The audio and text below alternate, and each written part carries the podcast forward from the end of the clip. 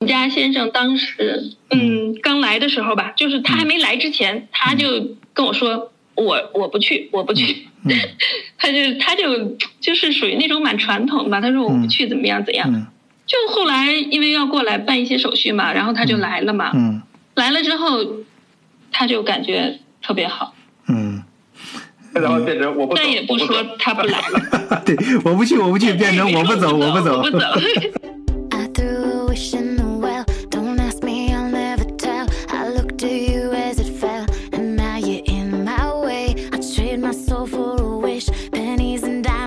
觉得啊，其实你们谈论的这个主题适合在什么呢？就是比如你后期如果有会员制度了，适合在这个会员范围内讨论。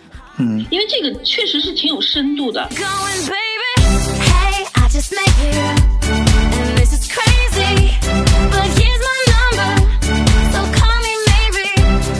杀手一样嘛，那种很专业的 这这种装枪的那个枪枪盒子，嗯，在这个枪离开你们家的保险柜，以及到达这个俱乐部的射击场之间，嗯，整个枪要锁锁在那个枪盒子里，嗯，并且基本上都是自己开车，你不，我感觉也不太可能，你背着个大牙枪盒子坐公交车跑去摆枪，这个这个反正我是没有，我是没有见见过。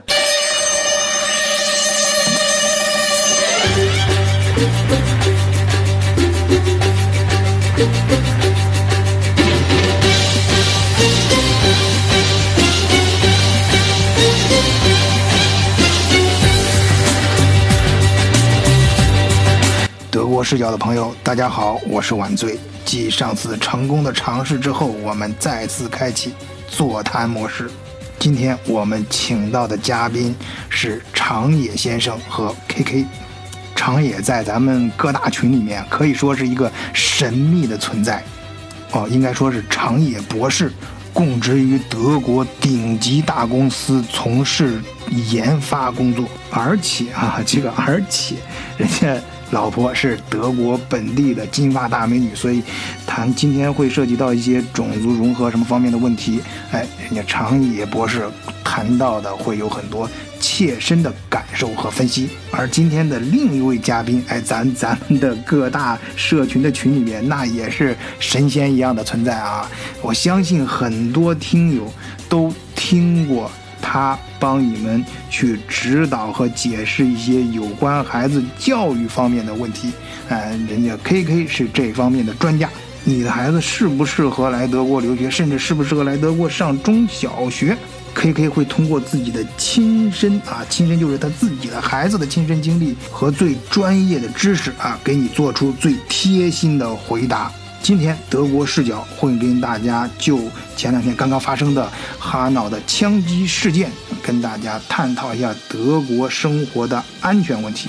究竟你或你的孩子或者你的家庭，究竟适不适合来德国学习、留学、工作或者生活？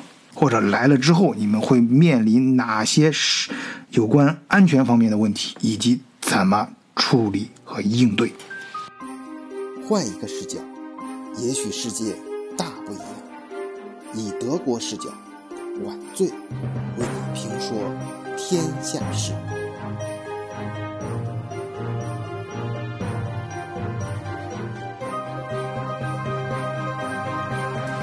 好，无论两位嘉宾是怎么神道啊，咱们该走的程序还是走一下。你们跟大家打个招呼吧。好的，好的，大家好，我是 Kiki，很高兴和大家相聚在德国视角。嗯，大家好，我是长野，我是第一次来做节目，心里还是有点小忐忑。嗯，要是有不周到的地方，还请大家多多包涵。嗯，好，我还是先给大家说一下这则新闻，就是在二月十九日周三夜里发生的啊。呃，是一个德国人叫托比亚斯啊，他在呃。哈瑙，哈瑙就是我原来做项目的时候去过，这制造当地制造业挺发达的，是，呃，法兰克福，嗯，附近，我印象好像是二十多公里，呃，不是很远的，很典型的德国汉森州这样这种风格的一个小城吧，啊，然后他这个犯罪嫌疑人呢，呃，在当地。呃，夜里面去了持枪，去了两家水烟吧。水烟吧在德国旅游过或生活过的朋友都不陌生啊，这个很多呃土人和阿尔嗯就是呃嗯阿拉伯人都有这个吸水烟的习惯啊。他的水吧就类似于他们这个聚居地的酒吧啊，经常聚在那儿，是一般门上都会画一个呃像神灯一样的标志啊，就是水水水压那种标志啊。嗯，这这哥们儿呢，这个德国哥们儿进去之后，直接就持枪，嗯、射射击，有十一个人当场就被打死了，然后四个人受伤，然后这哥们儿呢，嗯、事后就回家，还把自己七十多岁的老母亲给杀死，然后自己举枪自杀。啊，这个事情当然是一个惨的不能再惨的一个惨案啊，而且很难理解，当事人这种行为也极为的变态。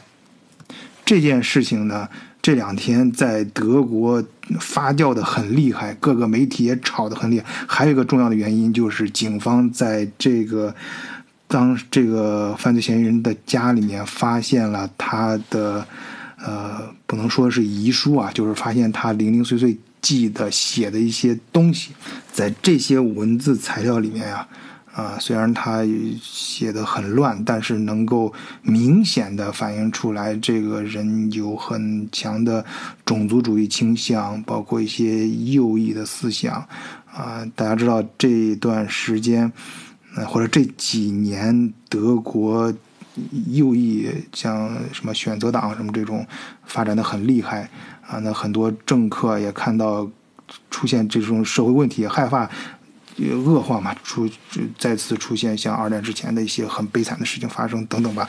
呃，总之这这可能提供了一个契机，很多政治势力啊、团体啊啊就想借这个事件在呃做一些事情。啊，这方面呢，今天我正好碰到，我说了嘛，在群里面，咱们咱们长野长博士，哎，这不对不起啊，不姓长啊，长野姓什么是个高度的军事机密啊，我在这儿不能说，呃。那个长野主要是从事研究工作，对问题看法一般比较深啊，在群里面大家也能够感觉到啊，所以呢，跟长野今天私下里讨论到这件事儿，我其实一直都想找长野来做节目，但是啊，长野比较严谨，所以这次遇到这个能够体现他思考深度的一个话题了，人家才呃犹巴犹抱琵琶半遮面的啊，算是被我硬拉过来跟大家呃做一场出他的呃处女秀吧，第一第一次第一次出镜。好，呃，长野可以开始你的表演，给大家讲一讲你对这个事件的看法。好，这个对于哈瑙枪击案这个事情，我个人的感觉就是，你现在一打开德国的媒体啊，或者是或者是新闻什么，你就会看到它的主要说法就是说，这是一起极端种族主义分子的一次激进行为，然后从从各从各个层级的大小头目啊、政客们就都跳出来，就是沿着这个思路一一以贯之的发表他们的评论。当然，从我们德国视角的那个、那个、那个角度来看的话，如果你没有在这边生活过，而只是读一些新闻或者是报道，你就会感感觉到这个事情好像是非常的严严重。但是在我看来，可能是就是媒体他他为了生存嘛，或者是它出于某种利益的驱动，嗯。老百姓需要什么料，他就给你喂什么料。嗯。然后呢，他喂这个料又不能引起太大的争议，所以他就一定要玩一个所谓的西方的政治正确，嗯。因为只有在这顶帽子下面，他才可以既能博得眼球，又不会给自己惹出一身骚来。嗯，啊、就是说德国媒体在主动的带风向啊，就是有意把这个事情往某些方向去引，而且德国政府或者德国的一些政治团体，呃，有意也想把这件事情搞大。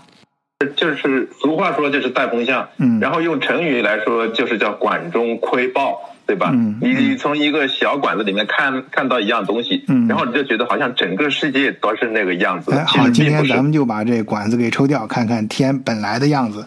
哎，说到这管子啊，就是这插管子的人，各个政客。呃，这个德国朋友有句俗话，我经常听到说啊，说这个政治家都是骗子啊，这个靠 politic 都是 capit，就是同样一件事儿，人家正反说都有理啊，人家这也是政客的本事嘛。嗯，对，就就就属于是那种怎么玩儿它都有理。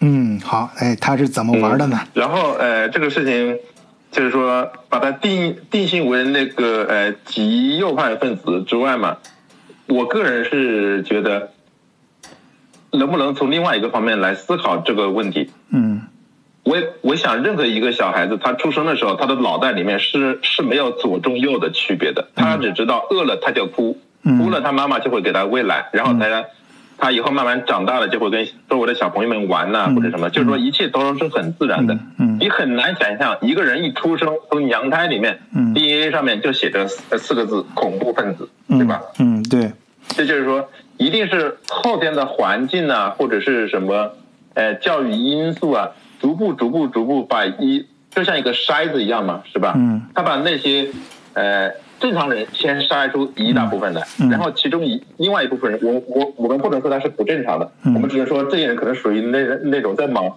某个方面比较敏感或者是比较脆弱的这种人，嗯。然后就进入第二层筛筛子里面。嗯。然后这个筛子很多时候是由现有的政治体系，或者是教育体系，或者是意识形形态架构来组建的。嗯你用不同的筛子，你你去筛的话，就会筛出不同的结果出来。哦，然后我按照这个类型来类推的话，嗯对吧？嗯就是说，昨天哈闹的那个枪手，可能就是刚巧通过这几种不同的筛子，最后终于把它给筛出来了。嗯嗯，哎，你这个比喻很独到啊！这个长业博士不愧是长业博士啊！哎，这个筛子理论，哎，咱们德国视角又诞生的新名词啊！呃，这个，哎，说到这一点，我突然想问一下，哎，我知道你现在换的新的工作单位单关这这个工作单位，呃，是很大的德国企业啊。这个德国企业肯定有不少你们当地的同事。那么当地办公室里面这个德国人，他们有什么一些看法呢？对这事儿？他们在那个公开场合对这个事情是没有什么太多评论的，他们也不愿意提及这样的事情。就是说，呃，他们德国人就是我自己的观察嘛，嗯对于什么法国人、波兰人发生了什么事情，他们还是会出来评论几句。他们自己发生了什么事情，如果不是夺得世界杯这样很光荣的这些事情的话，嗯。他们一般是是不怎么谈这个问题的。哎，对，哎，你别说，我德我接触德国人感觉也是这个德行，对，很就是很很事不关己的事情，他就嗯。就就是就是很热心肠，啊然后啊。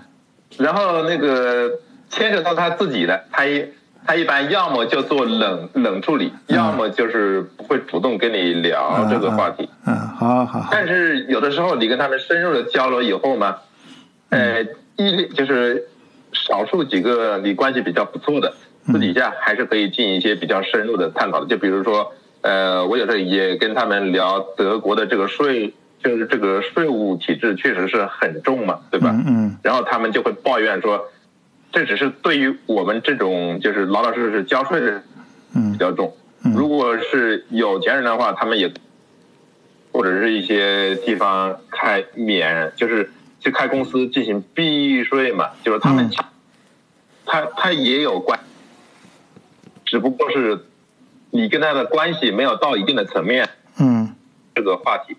另外一方面的话，就是他可能觉得他们他们德国人始终是德国人，你、你一个外国人的话，他有一些话题他也不愿意跟你谈，因为嗯。就是总还是有一还是有一些隔阂的。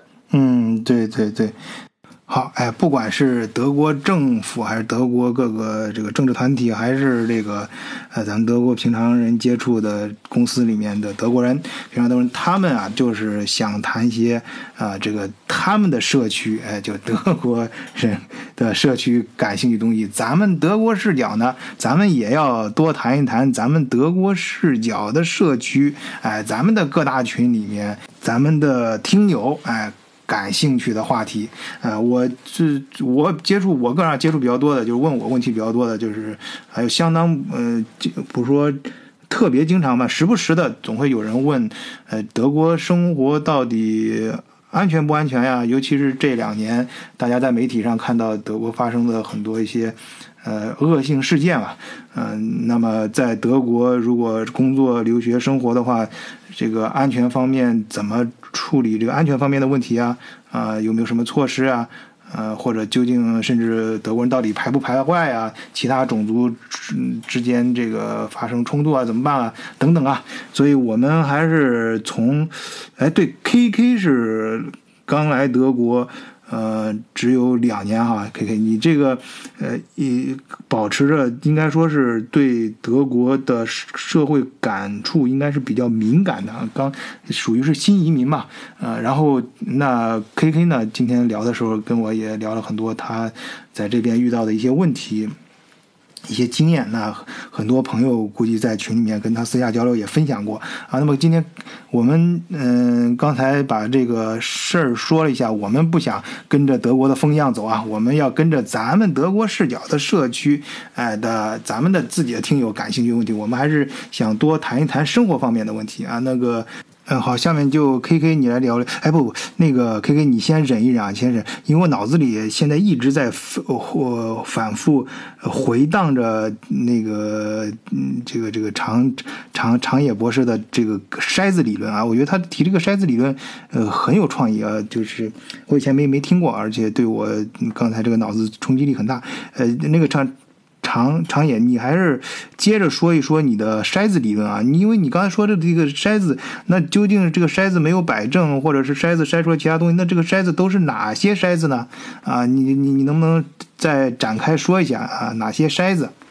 我相信很多听友也想就你这个理论更深入的去了解一下。啊，这个。这个话题是个很深的，没事儿，咱们德国视角就怕你不够深，你就随便说。那个观察嘛，我只能说，我尽量去去，就是列举几个例子，不敢保证很齐。啊，对对，你就多多说事儿。生活在德国有一定的，对，就是说，你如果是作为一个新移民，然后在德国生活了有一些年年头，你就会发现，嗯，呃，德国人做事讲规矩，嗯，然后你这个时候，你可能就会想。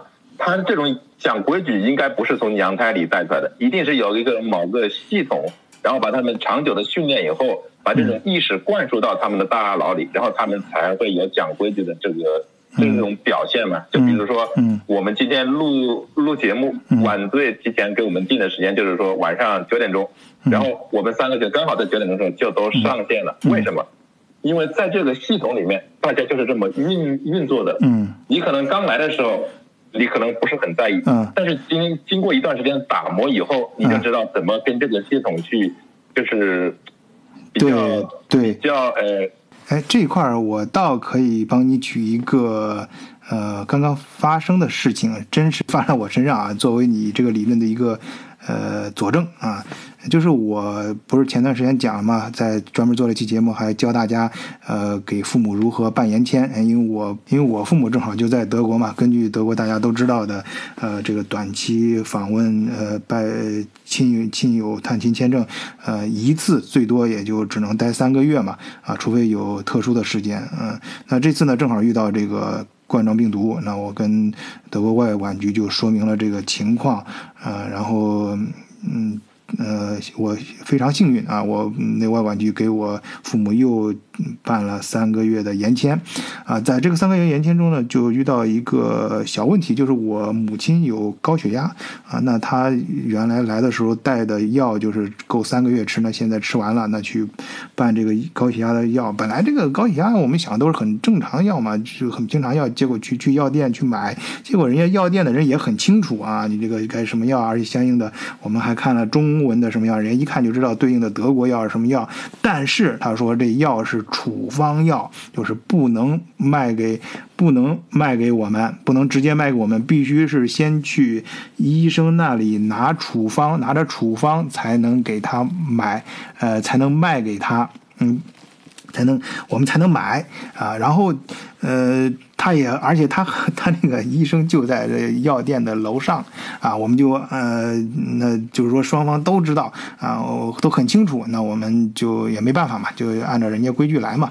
呃，这个德国就是讲规矩嘛，就刚你说的非常讲规矩，条条框框非常严格。然后我们就去找这个呃医生，结果呢下午呢医生又不在他的出诊时间啊，他的秘书呢也很清楚这个药啊，也是对整件事情心里门清，但是呢说很抱抱歉，那你我他必须等明天，呃，让约明天我们去一早来他这儿安庙洞，然后找医生，医生看了之后给他给我们开这个处方，才能拿着这个处方，他才能够按照医生的指示给我们开，把这个相应的。单据什么打印出来，我们拿着这个处方去药店买药，哎，这个我们就 就很无奈，等到第二天。所以我这整个事件办下来呢，我呃我妈的感触就非常大，因为我妈以前在德国我们来玩的时候就觉得，我们出去特别是出去散步，不管是德国的硬件设施还是社会秩序，都感觉哎井井有条，非常好啊。包括它的硬硬件设施啊，就出去你像那个呃那些椅子呀，大家我不记，我不知道嗯咱们听友有朋友，特别是老年人呃年。年龄大一点人来德国是不是有这种对喜欢对比啊？就是中国的这个很多设施啊什么的，人德国的设施感觉真的做的很扎实啊！就就从硬件能看得见的啊，包括社会感觉到的都是井井有条。那么这件事呢，就是 给给我妈的感觉就有点负面了，就是觉得哎呀，这个德国这搞得。太那个什么了，因为他在国内买降压药的时候，那一去药店跟大爷一样，人家那售货员掂着篮子什么的，你怎么买都行，给你主动推荐。但是在德国，这个这种条条框框就很简单的一件事情，售货员也很清楚，秘书也很清楚啊，大家都知道该再再怎么样，就是很就是应应该可以变通的事情，但是非要按照德国这个条条框框秩序。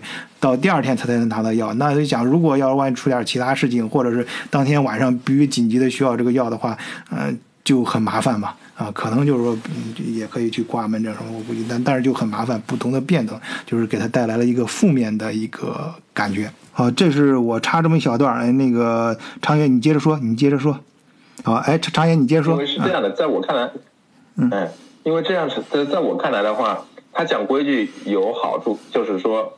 哎，我按照这个规矩的流程来，在哪个环节出了什么问题，全责是很清晰的，嗯，对吧？嗯，就比如说，你说，呃，你妈她手上没有那个处方，但是这个药如果是从这个药店卖卖出去了，没出事，那也就算了。如果出了事的话，如果德国政府派人过来查，他他一步一步的往回倒嘛，嗯，然后等倒到这个。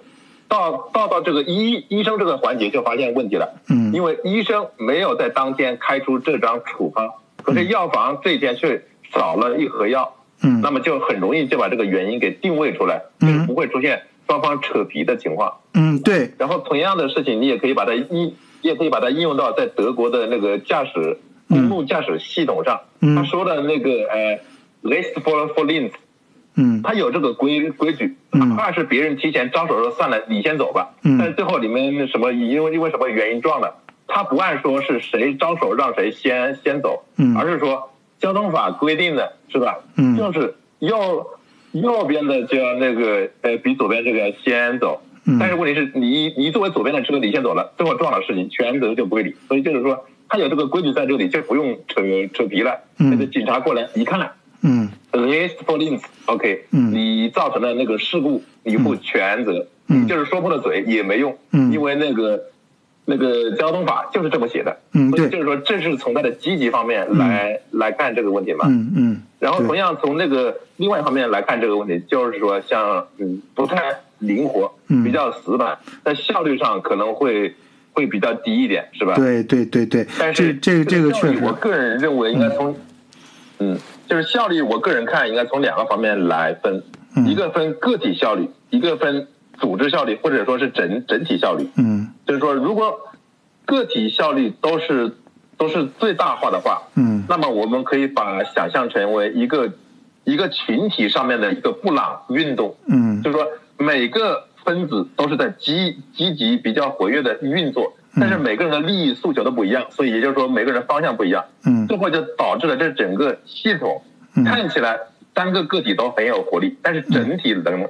能量值就并不高，嗯。但是像德国这种，它建立了一个规矩系统以后，就说每个单个分子该你走的时候你就走，该你停的时候你就停。嗯，就是说总体看来看起来没有这种做布朗分做布朗运动的分子活跃度高，嗯。这是单体分子活跃活跃度高。但是整体上来说的话，因为你走的是直线，哪怕你走的再慢，你都可以到终点。对，这这以后我得还得常也多拉你做几次节目。你说什么事儿的时候，嗯，说什么理论的时候，我觉得太到位了啊，非常有条理、有深度啊，而且时不时呢冒出来一些，呃，这个新的理论，呃，就可能我们就是就是关键是我一听就懂，嗯、而且能刺激到我的大脑，带来一些新的灵感的一些东西，哎，我觉得很不错。就长野说这点儿，我觉得对我的启发，不仅是说刚才讲到这个德国这个系统系统性，就我以前节目里也会谈到德国的一些，包括一些产品，它很注重稳定性、系统性，不是光光单一个实验室里面能做出一件，而是能稳定的批量的生产啊。包括它的社会体系也非常注重这个健康啊和呃严密性啊、可追溯性。然后呃，刚才这都。提的，我觉得长野已经说的非常的深刻了，而且我还想到什么呢？呃，他给我的启发是，我还突然想到这个人，就是德国培养出来的中国的留学生，跟其他国家的也好像不太一样。呃，我记得前几年国内不是很流行，呃，这种招聘什么求职类的电视节目嘛，里面就对比了很多，呃，就是。各个国家的留学生回来不一样的风格啊，尤其是这个英美系的、日系的跟德系的，哎，德系好像就不太一样。哎，说到教育了，那个 K K，哎，你你这边应该呃有不少感慨吧？你是专门干这个行业的，跟大家聊一聊呗。嗯，好。就是你刚才说的这个留学的事情，其实就是说留学生各个国家的留学生回国之后的不同反应，还有不同的特点。嗯。呃，其实，因为我也没去过别的国家，我也没有感受过别的国家的留学生，但是我觉得啊，就是真的是在德国这边，就是上过学呀，就是这些留学生啊，给人的总体感觉真的就是那种挺扎实、挺务实的这种感觉。其实你看，有很多朋友都在我这儿咨询过嘛，嗯、就是关于这个来德国留学呀什么，因为我也做这一块嘛啊。嗯，就我当时我给他们统一的一个回复是什么？我说你要想来德国留学，那你就做好思想准备，就要认认真真的学。嗯，你肯定是能学到东西的。嗯，你不要想着说是来混一个文凭，这肯定是不行的。嗯，对，就就是反正就是说，你说有多深吧？我觉得长野 可能。他在这边上的学，包括你，嗯、你们都在这边上过学，你们肯定感悟比我更深一些。但是我就是面对所有来这来我这边咨询的朋友，或者是朋友的朋友，嗯、我都给他们的建议都是这样的。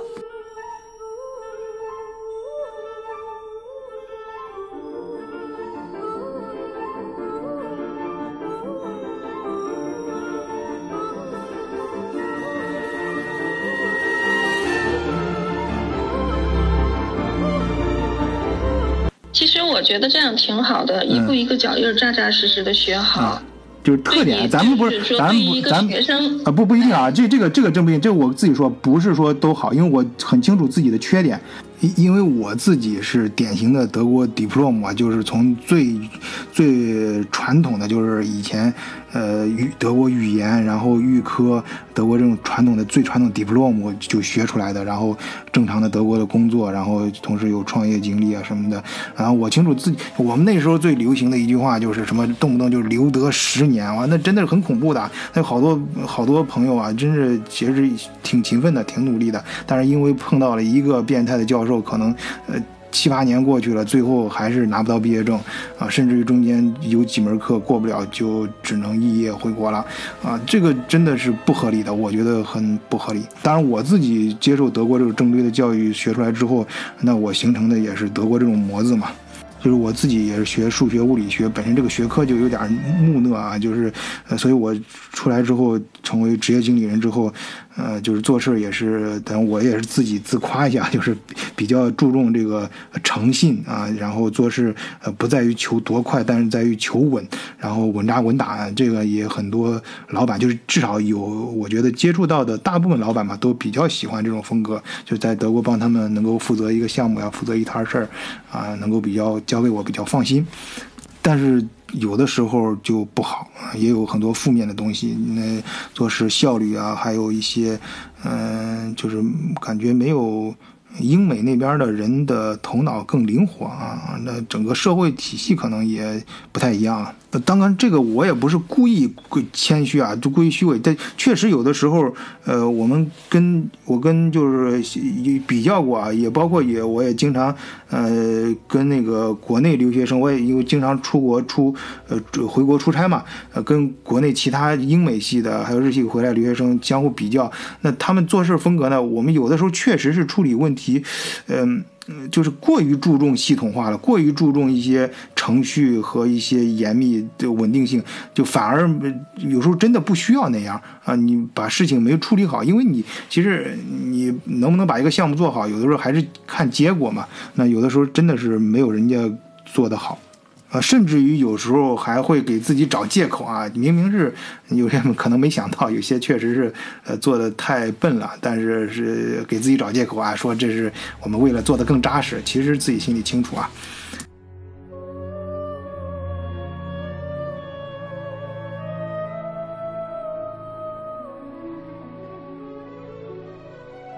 就是说，呃，就是说我们在看待你自己所生活的那个环境跟那个社会体系嘛，嗯你要呃，就是在我看来，可以把它理解成一层又一层有不同网格、不同取向的那种看得见或者是看不见的筛子，嗯就是你通过的几层筛子，然后就会被归类到第第几个不同的那个族群里面去。嗯如果你通过了所有的筛子，然后能够如鱼得水，那你最后就是一定到 Bundestag 那个级别去了，对吧？嗯因为你已经成功的，就就就跟那个玩游戏打怪一样嘛。嗯。你从第一集打打到最后那个 fin- final boss 那一集，嗯。那最后你就可以取代那个 boss 的地位嘛，就差不多是这么个含义。嗯。然后我想说的那个第二个问题就是说，呃，呃，刚说了，嗯，没事，不急不急，就是说，呃，就是说，现在呃，所有的媒体就是火力全开，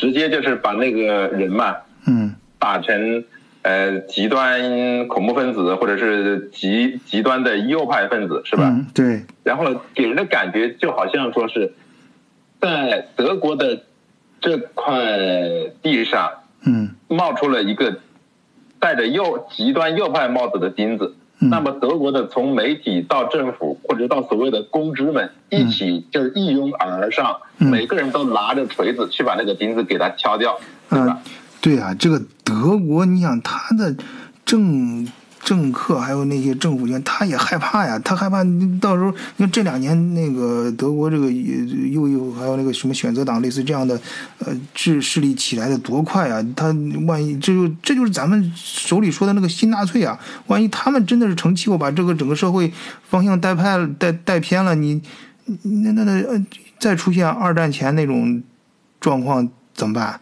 那问题可就大了。这德国再一次跌入这种状态，那可就真是万劫不复了。嗯，是啊，他然后我的那个想表达的观点就是说，他作为一个个体，是吧？然后做出这样的行为，这个暴行当然本身是是值得是一定要要要去谴责的，因为再怎么说，人的生命是宝贵的，不管那个人是什么颜色，然后什么信仰或者是什么种种族嘛，就是在定性上这个事情是不能被接受和鼓励的，对吧？但是呢，我的观察就是说，从德国的媒体、德国的呃各各个层级的政客啊，或者是公知们，就嗯。跳出来，拿着大锤子、小锤子去锤这个人。嗯。然而，然后呢，这个是对个体的行为，然后对于群体行为呢，他他们就拿拿着各种锤子去去去锤那个选择党，对吧？嗯。就是说，但但是我们就回到刚刚那个筛子的理论吧。嗯。如果这个筛子体系本身的 Einstein 出了问题，嗯。也就是说，你今天敲掉这个钉钉子，明天还会有同样的钉子从这个筛子里面漏出来，对吧？嗯。就是说嗯，如果德国政府真的想解决这个问题的话，他是应该去努力去调校他自己的这个筛子系，他自己这个社会里面运作的这个筛子的系统，嗯。而不是说今天出今天出了个呃枪手，你就把枪手敲掉，嗯。今天然后明天出了个选择党，你就把选选选择党敲掉，嗯。就好像说我们不是有一句老老话说，嗯。你就是说，嗯，出呃，就是说一个姓王的人当皇帝被你干掉了，嗯那那又怎么样呢？明天一个姓李的还是会出来当皇皇帝的，嗯。因为你的整个环境跟整个那个系统你没有变的话，嗯。他总有一总有一些人最后会分流到这个筛这个筛子的下面来，对吧？嗯就就好像你数你在那个数学里面学正态分分布嘛，嗯。你可以保证你的这个筛子在正常情况下可以筛、筛掉大概七八十的人，嗯。对吧？嗯。但是剩下的总有一些你筛筛不掉的人。那么嗯。你现在应该做的就是说，把这个筛子尽量的把它进行优优化嗯调整，嗯嗯然后尽量让更多的人落入到你的这个筛子系统里面来，嗯。然后让那实在是筛不掉的人也成不了什么大、大气候。嗯。然后你看现在选选择党已经差不多是第三大党了，那就是说你这个筛子漏的很厉害啊，嗯，这个筛子本身有问题了？，我要要利用要利用这件事情是，小问题，是啊大、是很大的问题。对，是很大的问题了啊！对对对对对啊！那现在就是考验德国这个政治家水平的时候到了啊！那你能不能把这个筛子给调整过来，而不是仅仅的去钉一个钉子，去拔一个钉子，而是整个筛子、整个体系啊，你能不能进行一些结构性的调整，系统性的去解决一些问题？就就就就像你说的那个，你敲掉一两个钉子是很容易的，因为它是个个体，很容易就被你干你你给搞掉嘛。嗯但是问题是，当那个选择党成为很多州的第三大政党，嗯这个时候就说明了，这是相当的一部分德国人用脚投了票，嗯，对吧？对，呃，就是他们嘴上不说，因为嘴上没有人敢、敢说，因为你有一顶政治正确的帽子在那里。嗯但是问题是，为什么把票开出来以后，别人是国会第三大党，嗯，对啊对吧？这个你解释不了的，从数学上你怎么想你都解释不了。你所谓的那个极极右派，应该是属于那个分部里面的一小撮人，嗯但是最后这一小撮人展示出的票数却是第三大党的威力，呃，对啊，对吧？啊，这这个其实挺挺恐怖啊，这有很多中国人担心的，这怎么办？这，所以我就说，现在的问题是不是看你有多厉害的锤子，而是你要反思一下，你的筛子这个系统有问题的，很 low 啊。嗯然后我还可以现在的问题是要给筛子补窟窿。嗯，呃，不是不是我更是第一是给筛子补窟窿啊，，现在就是说是这个筛子的位置要进行调整。啊，而且这个筛子就是对这个筛子位置要调整，那就是现在怎么去调整？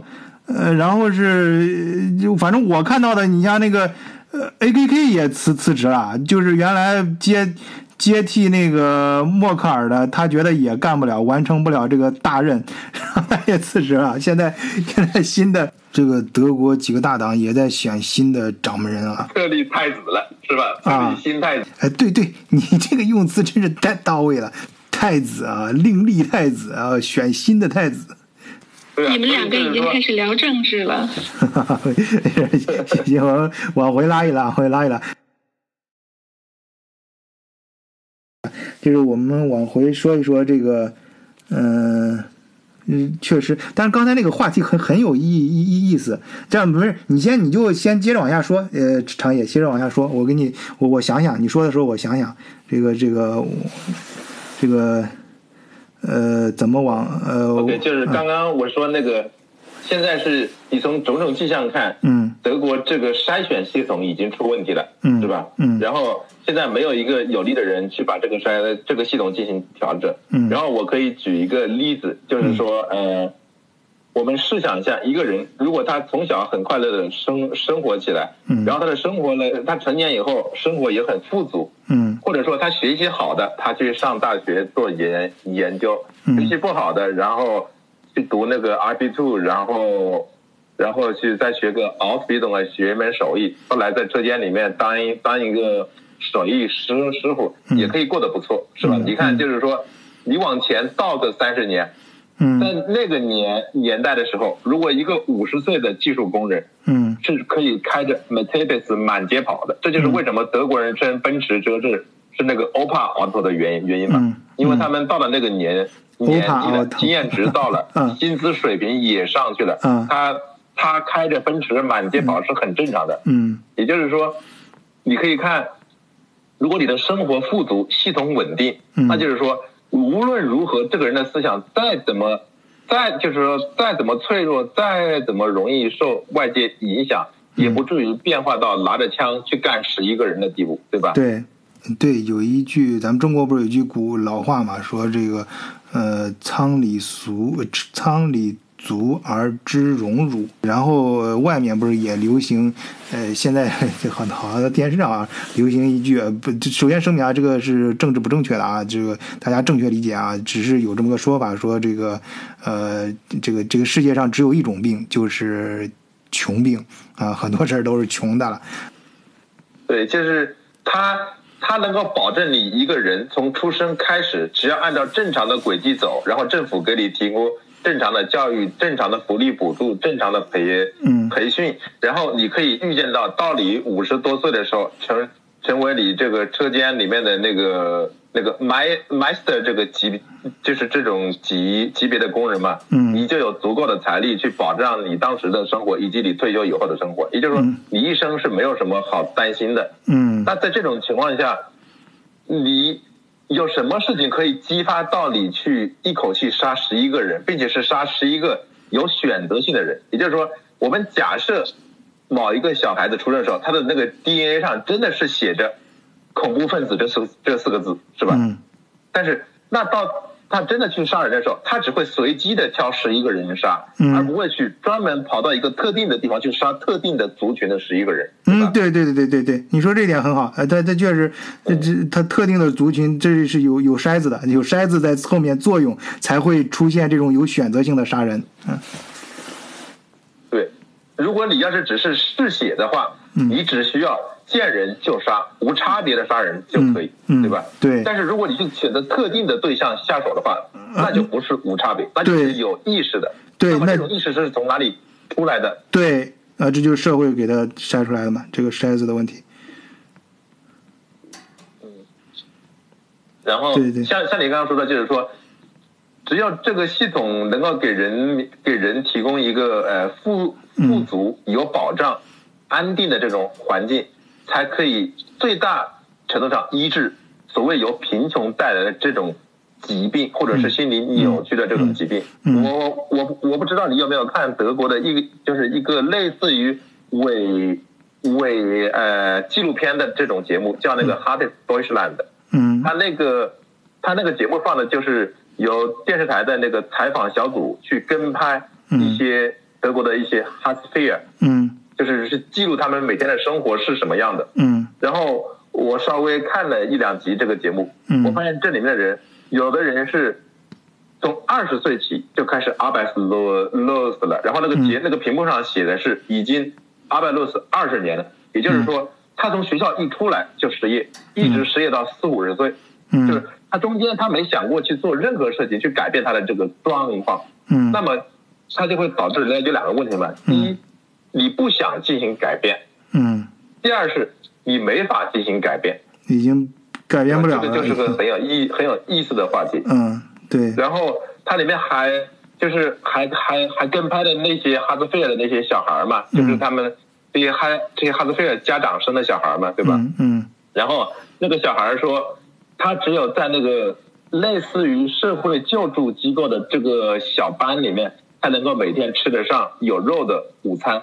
他觉得这里很幸福，嗯，就就是说跟这里的呃工作人员相处的很很好，跟这里面跟他一样过来吃这种就是社会救济的这种就这种性质的午餐嘛，嗯，他跟这些小朋友他们都觉得这种生活非常好，嗯，但是在我看来，我心里就觉得很不是滋味，嗯，因为在我们中国的这种环境里面，你父母哪怕再穷，都会跟跟你说，孩子你要好好读书，嗯，我我就是砸锅卖铁也要供你把学上完。对吧？对，因为我们中国的父母知道，你不上学你是改变不了命命运的，就是你需要去奋斗嘛。啊，然然后这个节目里面小小那个小孩子就说，在这里很好，我我们每天中午都可以吃得上那个呃 spaghetti bolognese，就是带就是这种带肉的菜嘛。而而他在他那个父父母那个家里，每天就只能吃那个冷的 bread，就是面面包嘛，就是。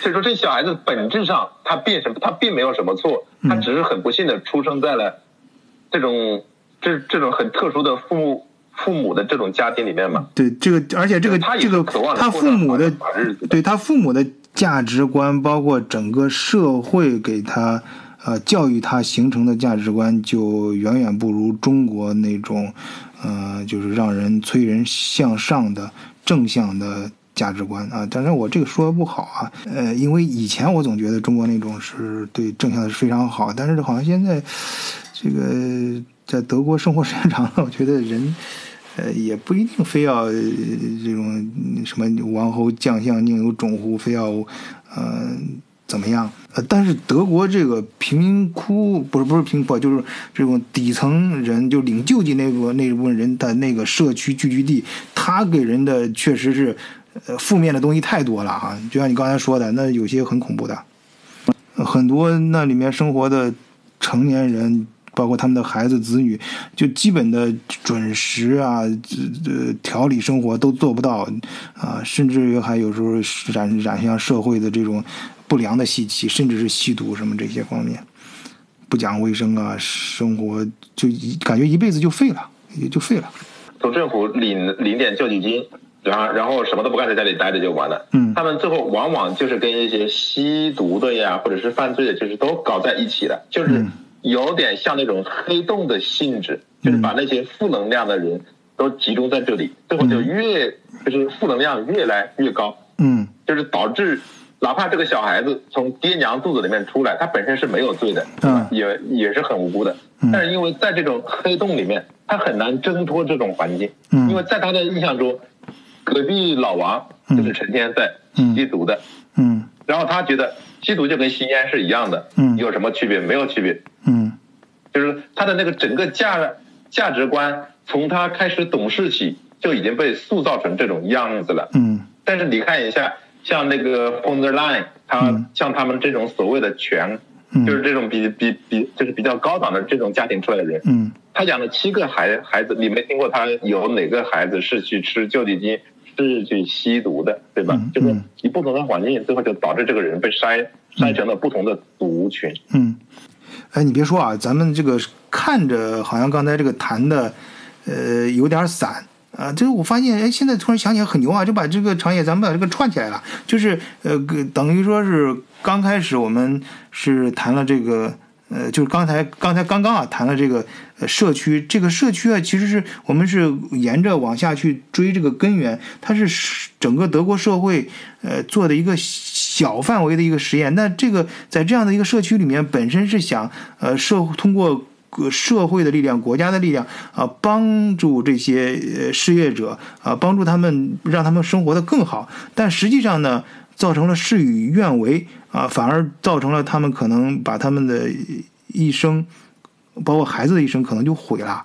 然后，那这样的一个小范围的试验，社会实际试验的一个结果是可以说是不成功的啊。我们我们也不能说全部成功啊，也不能全部否定，但是是会引起。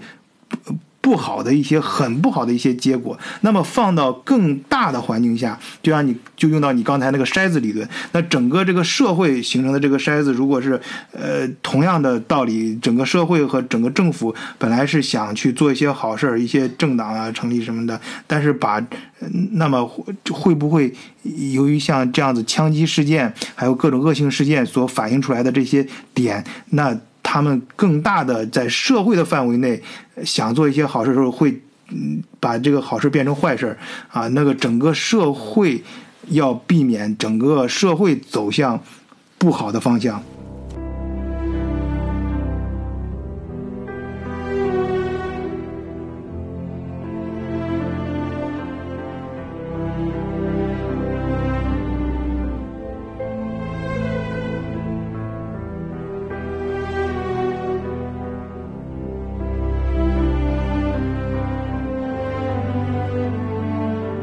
说就是说，就是说这个系统从刚开始建立的时候，它的目的就就就像你说的，它是想帮助那些那些暂时有困难的弱势群体度过难关。最终的目的是让这些人就是过了这个难关以后，再继续返回工作岗位，过上正常的生活，是吧？嗯但是呢，人是会变的，就是说，很多情况是随着时间在不停的改变，嗯。但是这个相应的系统没有跟着实时的更新，嗯。最后就变就变成了一种系统惯惯性，这嗯个惯性会越来越大，越来越大，越来越大。嗯如果你总因为利益集团或者是什么什么原因，你很难去触碰啊，去修改它的话，那最后这个惯性就会拖着这辆车直接冲下悬崖。嗯嗯，对吧嗯嗯，对，也就是呃，这点就是我们很多那个听友啊，有时候就是会问到在德国生活什么的，其实呃，这也就是你们可以。从另外一个方面，就德国来德国生活什么的，感觉德国福利什么的非常好。你是，呃，从一个环境到另外一个环境啊，经过对比，感觉很不错。但是这里面对于德国本身的发展来说，也会存在其他方面的问题。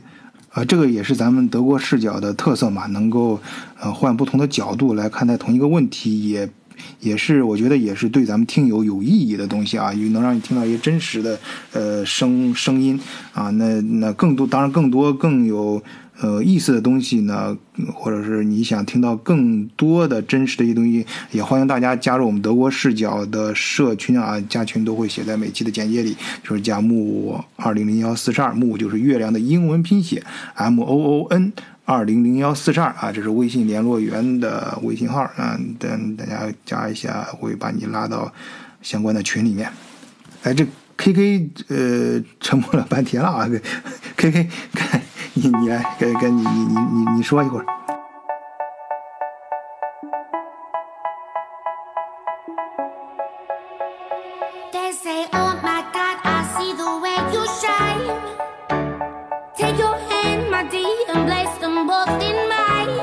过头回回过来，就是把你们再拉回来一点吧。嗯就是说，嗯作为一个普通人，嗯就是普通的老百姓，嗯我们不讨论那些所谓的什么政治呀、什么什么政治正确呀，方方面面。我只我们只讨论我们自己的生活。嗯嗯就是我是作为一个中国人，我在德国生活了这两年，嗯就是德国给我的一个感受，就是。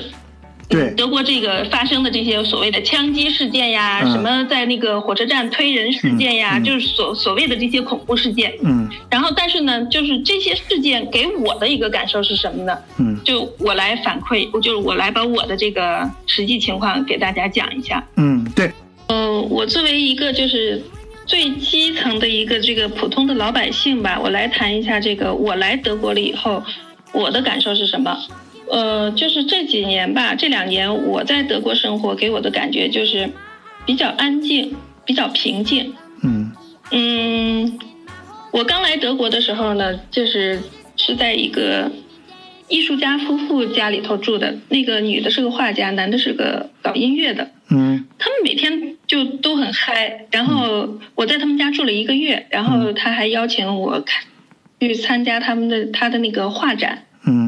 嗯然后呢，他们有这种 party，年轻人嘛，他们年龄可能就是三十左右那个样子吧。嗯只要到周末，他们就会开 party，然后也经常邀请我。嗯但是呢，呃，我我去过他的那个画展，但是嗯 party 我就没参加，为什么呢？第一是语言，嗯第二就是专业性，他们聊的都是音乐和艺术。嗯我只能进行一个就是基本的这种沟通没问题，但是嗯涉及到一些专业术语，对于我来说就是比较有难度嘛，嗯所以我就没有参加他们的 party。嗯但他们的给我的感觉就是什么，就是很热情，就也没有就是觉得我是一个外国人呀，或者是我是一个外人呐、这样的，就是很平和，很平淡。我在他家就是做饭呀，干什么呀，就是他还跟我说，这个冰箱你可以用第几层，第几层属于你。嗯就就就，他就觉得你你就是他的一个朋友，来这嗯生活的一个朋友，嗯就给我的感觉很好。嗯还有就是我来德国的，呃，因为我当时飞机到的时候是晚上嘛，睡了一觉，第二天早上起来我就去到朋友的那个，呃，公司。嗯。我我是就是一路自己摸着去的，嗯。不会买票，路线什么都不知道，我就查了一下他那个位置，嗯。查了一下车次。嗯。买票的时候呢，是一个德国的小小帅哥帮我买的。我我刚开始去，我根本不知道怎么买票，他那个机器我也看不懂。嗯。然后上车了以后呢，我又咨询一个德国大叔，嗯。他嘀里嘟噜跟我说一堆，我也不是很清楚。嗯。然后中途好像还要转一个车，下车的时候呢，是一个日本的嗯。一个小伙子嗯。带着我，然后就告诉我需要转车，嗯。然后他把我带到转车点了之后呢，又是一个土耳其裔的一个妈妈，她一个人带了两个孩子，嗯。然后就引导我过去。嗯。最后呢，确认坐几路车是一个德国大妈帮的我。嗯。这就是我来德国的，就是第二天吧，嗯。我就接受别人就是对我的这种帮助。嗯最后我就自己一个人摸到这个朋友的公司，嗯我把我的经历给他讲了一下，嗯他也觉得挺有意思的。嗯，所以就是说，德国人给我的感觉就是，怎么说呢？可能这个海德堡这个城市也比较包容吧。嗯他们给我的感觉就是挺和善的，真的是挺和善。我在这儿已经住了有两年多了吧，两年了吧，嗯还没有碰到什么真的就是就很窝心的那种、很极端的呀。嗯这些事情，因为我我来之前，其实我最关注的问题是什么？是嗯难民的问题。啊每天看各种新闻报道，说德国这个难民怎样怎样，嗯当时真的是挺恐慌的。啊，后来咨询了一下朋友，他说没有想象中的那、那么对就感觉那么恐怖，所以我我就来了嘛。嗯，哎，你还真别说啊，三年四年前的时候，我也这感觉，就是如果是看这个媒体的时候，人家不说这是德国，就是说描述这世界，你光看这个世这个媒体中这个描述这个德国样子，啊，我你你闭上眼睛想想，这你会发现这是我生活的德国吗？然后你到德国生活的时候，你会你再闭上眼睛想回忆一下你谁媒体上描述那个世界，那是那那那描述的是另外一个世界吧？感觉就真的这个，至少他有可能说的，你能感觉到说的还是那个事儿，但是那个感觉可是大相径庭。我之前就是听过一个讲座嘛，然后他上面说过一句话，我觉得印象特别深刻。他就说，新闻容易让人焦虑，嗯，祈祷会让人心安，哦因为新闻每天就是不停发生新鲜的事情，嗯有道理，所以人总是处在这种焦虑、嗯嗯恐慌的状态之下。但是你每天祈祷，嗯你就会感觉你的心很静啊。你每天重复一一件事情，其实是很能让人心静下来的。嗯，对对对，所以我来了之后呢，我就我就在找，我说哪有难民？难民，我那我印象里头，我好像找了两个月，我都没有找到难民。我说哪个是难民呢？我都我觉得没有什么难民。然后当时我就记得我们家先生还说：“哎呀，德国安全不安全呀？你不会碰到难民吧？然后会怎样怎样？”我说我都找了这么长时间，我都没有找到难民。我说是不是我待的这个地方没有难民呢？对我我其实我刚所以就是关于难民这个事情，我可以告诉你在哪里找。嗯在海德堡的话，你可以去那个 Patrick Henry Village，就是以前美军在海德堡的第二大军营，那个地方是专门拿来收收容难民我的。你你你啊哎，茶叶，你说这地方我特别有有有特别有感触。我跟你说，而且因为因为我呃那你是个不是在那儿住过呀？啊，我在我在来德国的第一年就是在海德堡，然后但是我们当时在海德堡不是找难民，我们来我们那时候年轻来找各种 就是浪漫的故事。那个时候我们最经常听的就是说歌德把他的心留在了海德堡，然后我们来这儿。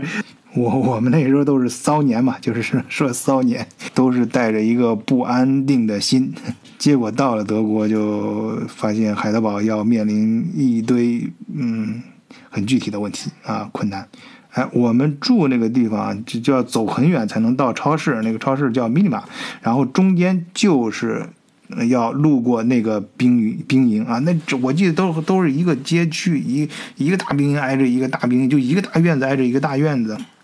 但是后来现在听说好像，首先是当时就拆了嘛，说搬到呃嗯多特蒙德去了，然后是，呃后来听说，首先是有些德国人，呃很很聪明，把那个兵营很低价的收收购过来，然后改成住宅，呃就是做成房地产项目了。然后现在好像，呃又有更大的一些兵营兵营啊什么腾出来之后，呃，这边不是有几个那个那谁啊？我就当然在这儿不不好提上名啊。就然后是呃机构也是好像上海那边的背景，嗯，改成这个孵化创业中心了啊，搞一些新的中德之间的一些项目。呃，反正哎，这个就跑题跑的有点远了啊。我们接着回来聊。感觉好像是应该那个上面难民住的可能是比较多的。嗯，对，我再我再接着说吧，咱啊，们不要跑题跑得对对对对太严重了。对，你刚来这两年的感感就是触，我在我在德国的呢，然后接触到的这些德国人呀什么的，就是安安全方面的，就刚才到德国，对，你刚才说就是说开始可能意识到你的最大遇到最大的安全问题可能就来自于难民，但实际上你来了之后，并没有传说中和想象中的那么的严重，至少你生活中没有碰到什么啊。然后接接着往后往后说，对，所以就是新新闻吧，它那个东西，它都说的都是很玄的，实际跟实际生活真的是不一样的。嗯。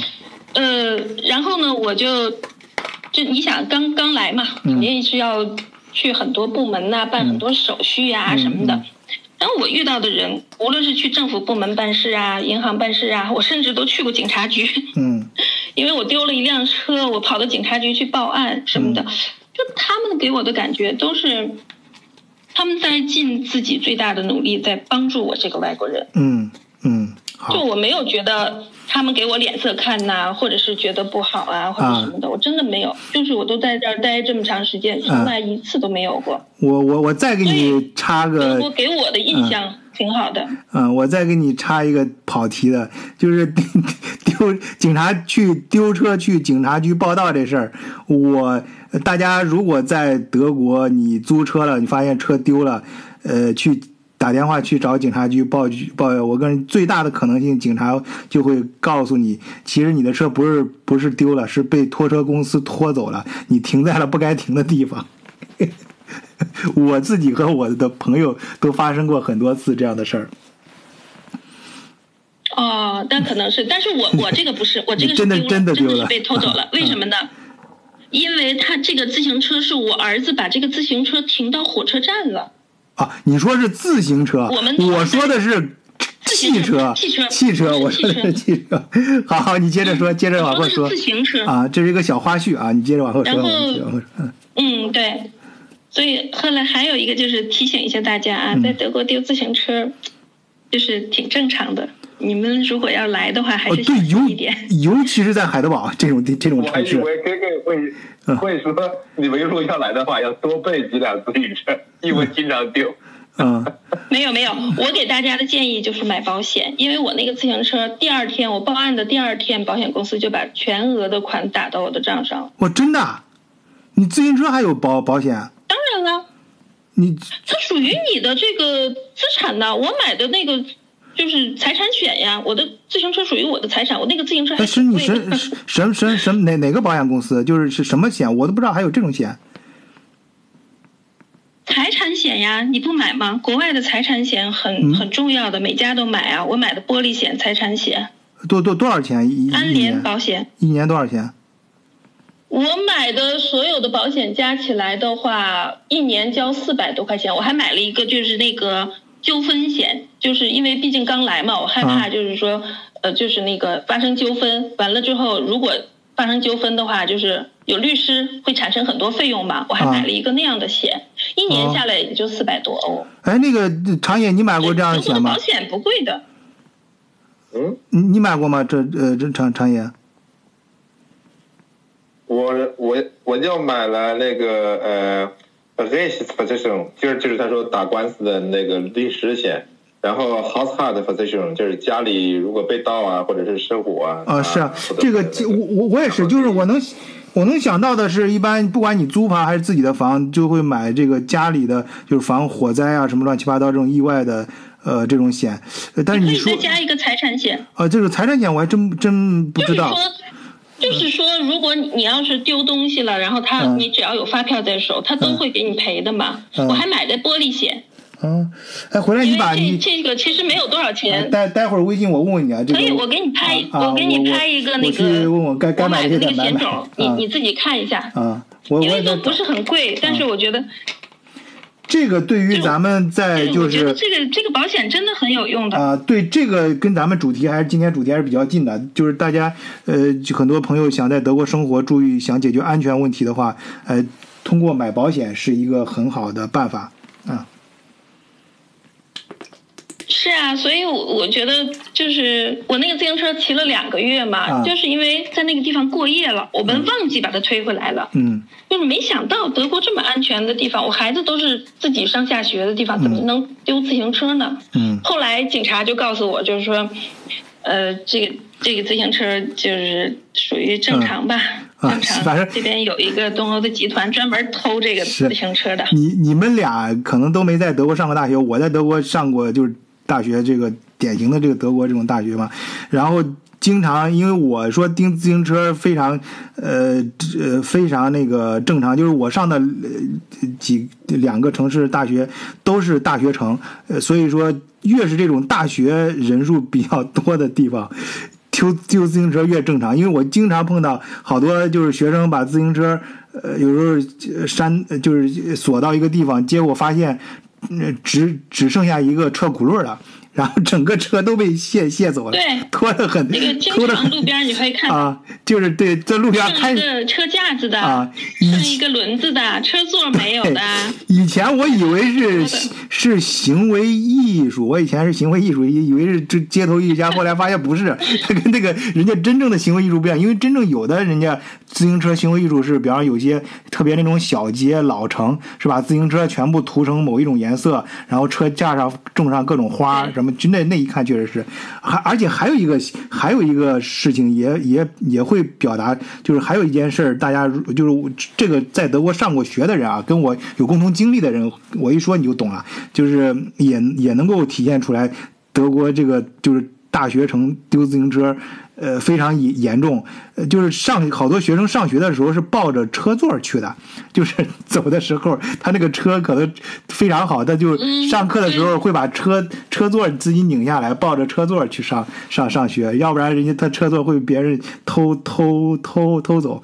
那就 可以卸下来呀。啊啊是啊，我当时还跟我们家先生说呢，我说那咱们这车座要丢了怎么办？这不一卸就卸下来吗？一个车座也也不便宜呀。啊，对对对对，嗯、行，好，你接着说，接着说，很有意思。呃，嗯我我没我没有丢过这局部的，我不知道他报不报啊。嗯反正只要有发票，他都是给你报销的。我这个是到那个警局去备案嘛，然后他们还挺好的，告诉我要买一个什么样的锁，嗯给我写的，然后最后第二天就到我的私人账上了，嗯嗯，很快。嗯好，呃，然后我在德国呢，还接触到一些就是非德国人，就是外国人，有嗯韩国人呐、嗯。俄罗斯人呐、秘鲁人呐、这些，嗯就是大家都挺平和的，都是很友好的相处，然后该聊什么就聊什么，该怎么样就怎么样。嗯。其实我觉得吧，嗯，我个人的感觉是什么呢？有很多人会说什么融入融入，嗯。其实你想啊，作为我这个年龄到德国，又不是就是在这儿出生、在这儿成长的，嗯。我觉得其实没必要过多的考虑融入问题，就大家很和平、很友好的相处就可以了。嗯，对，那个我是让那个。这这仅代表我个人观点。啊，对你说这点，我其实很有感触，因为咱们很多听友啊就会问我这个问题，他们特别是还没有在德国生活的人，都会过来先问：哎呀，那你在德国之后，嗯、这个听说德国人很很排外啊，就是你怎么融入到德国社会啊？甚至有些家长就是呃会自对自己的孩子着急，让孩子怎么就融入。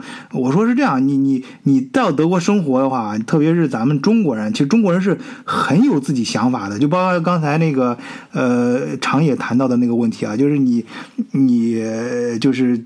首先，教育孩子的观念都不一样。有的时候，特别是有些种族，包括德国本地的一些，他不是他，你到时候会发现，不是他融不融入你的事儿，你可能你不你都主动不太想融入他那个圈子，你觉得他那个圈子说的什么事儿啊什么的很无聊，你去你都不愿意，你觉得你花时间去了解他那个事儿是浪费时间，你倒反而不想融入他们，呃，就是假如说你的人数够多的话，你成个圈子的话，你你倒你你你会排外他，倒不是说他排外你。其实老外很多时候是很很喜欢跟中国人交流的，但是你你可但是但中国人就觉得可，我自己啊，有时候这我不是说别人啊，我自己也存在这问题。我有时候我真的是在咱们中国这个教职就是价值观体系成长下来的。我有时候觉得他们谈的有些事真的是在浪费时间。有些时候 party 谈到什么些事，我就反正我上学的时候我参加过的 party，我百分之九十九都是提前走，我不会见，我都很难做到最后，因为又很无聊，我觉得浪费时间，我就就提前走了。出现就沉醉了时间，没有酒，我像个荒诞的可怜人。可是你却不曾施舍二两。就是说，呃，跟 K K 说的一样，就是你是一个外国人，你来到德国人的那个家里面生活，是吧？当时，就说他们始终是有他们自己自己的那一那套思维模式跟行为模式，然后我们呢也有我们自己的特点。嗯同样的，我们也可以像可以说一样，我们认认识什么韩国人呐、什么呃什么阿根廷人呐、反正就就是其就是跟我们类似的，只不过是来自其他地方的外国人，我们也可以相互交流。也就是说，你你本身交流的这个这个主动权是掌握在你自自己手里。你是想去做自己，还是想去为了去融合而去融融合？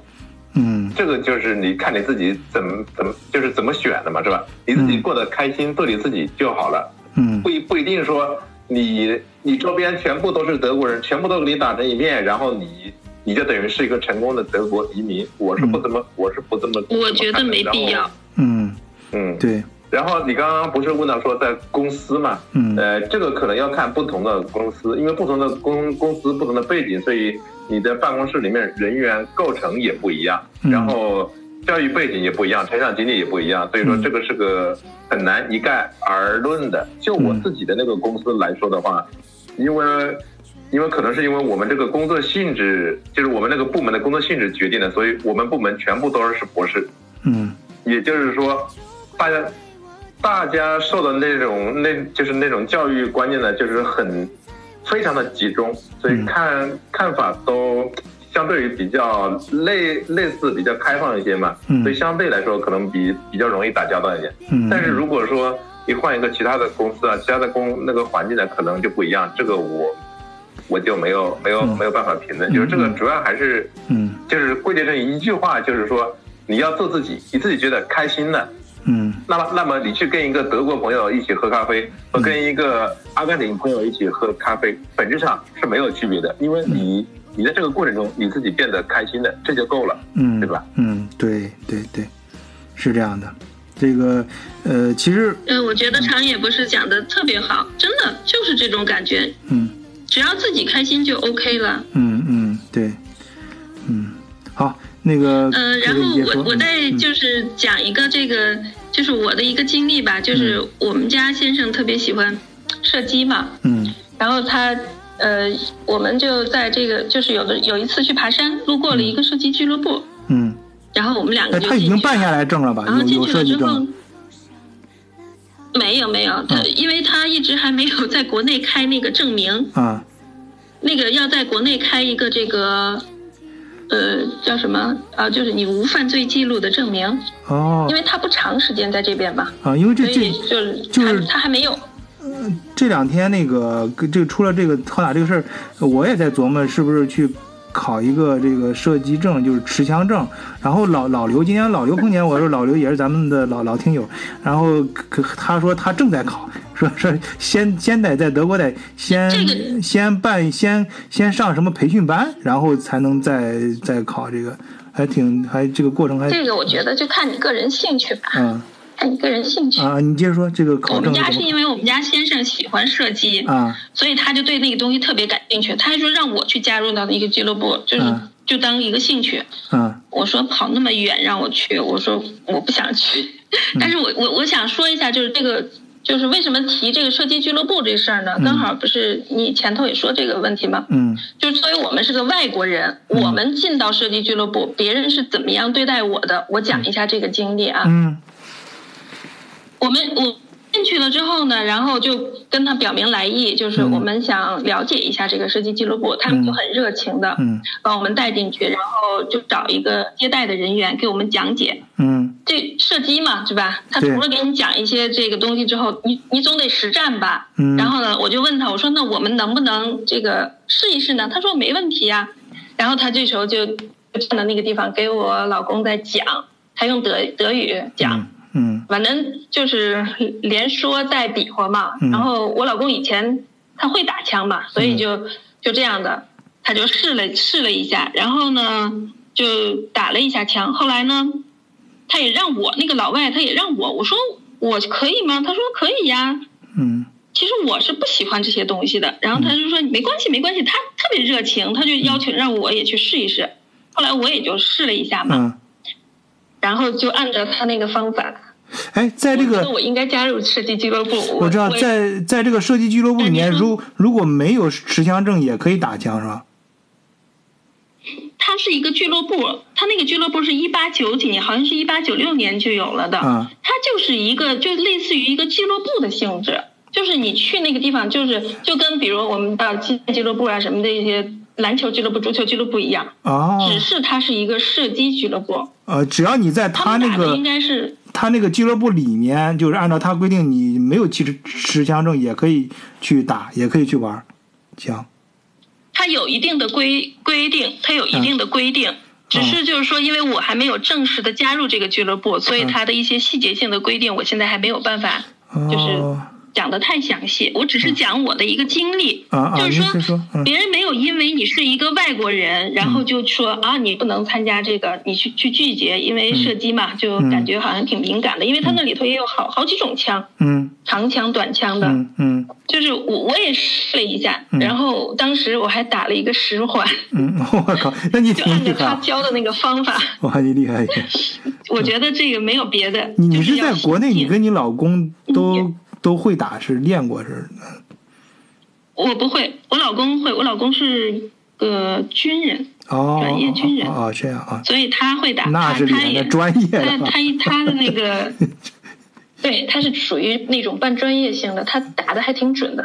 纯专业，军人那是纯专业的，那不是半专业。军人拿枪那是那是正儿八经的专业。所以他就对这个东西很感兴趣嘛。啊啊他当时拉着我去的时候，我我是极其不情愿的，我是给他当翻译的。嗯，我总觉得那个那个这个枪好像感觉很危险。我嗯我我个人啊，他除了试呃试了一个那个就是那个那那短的那个枪，嗯。然后还有那种长枪，嗯。就别人都给他讲了一遍，然后他嗯。就在那个地方，就是别人给他讲，然后让他试嗯。那种固定摆呀、移动摆呀，这整个。就是说全程下来的话，就是就别人就是就是就很热情的就接待你了，没有什么别的，嗯。说看你是个外国人呐、然后就说你不能的啊，然后还跟我在那个地方详细的解释，嗯。我需要带什么资料，然后。呃，需要办怎么什么手续，然后他们是怎么收费，讲的嗯。非常非常细。对，其实每个就是星期开嗯。开几次，嗯，就是像在这种呃很特殊、稍微特殊，就是大家印象中可能会存在比较多排外，就像射击俱乐部啊这种枪类俱乐部，按说这种的话应该是很 local 的，就是很容易产生排外情绪的呃地方的这种组织，但实际上你们去了，作为咱们作为一个老外来说。感觉人家还是挺挺友好的，也没有任何让你感觉到有排外的这种，而且这种气氛啊。对嗯，而且还说欢迎我们加入到他们的这个俱乐部里头。嗯嗯，但是我我我比较感兴趣的就是这就是 怎么加入我，我最近也在琢磨这事儿。哎，长长野，你有没有想想这个加入这个去去了俱乐部？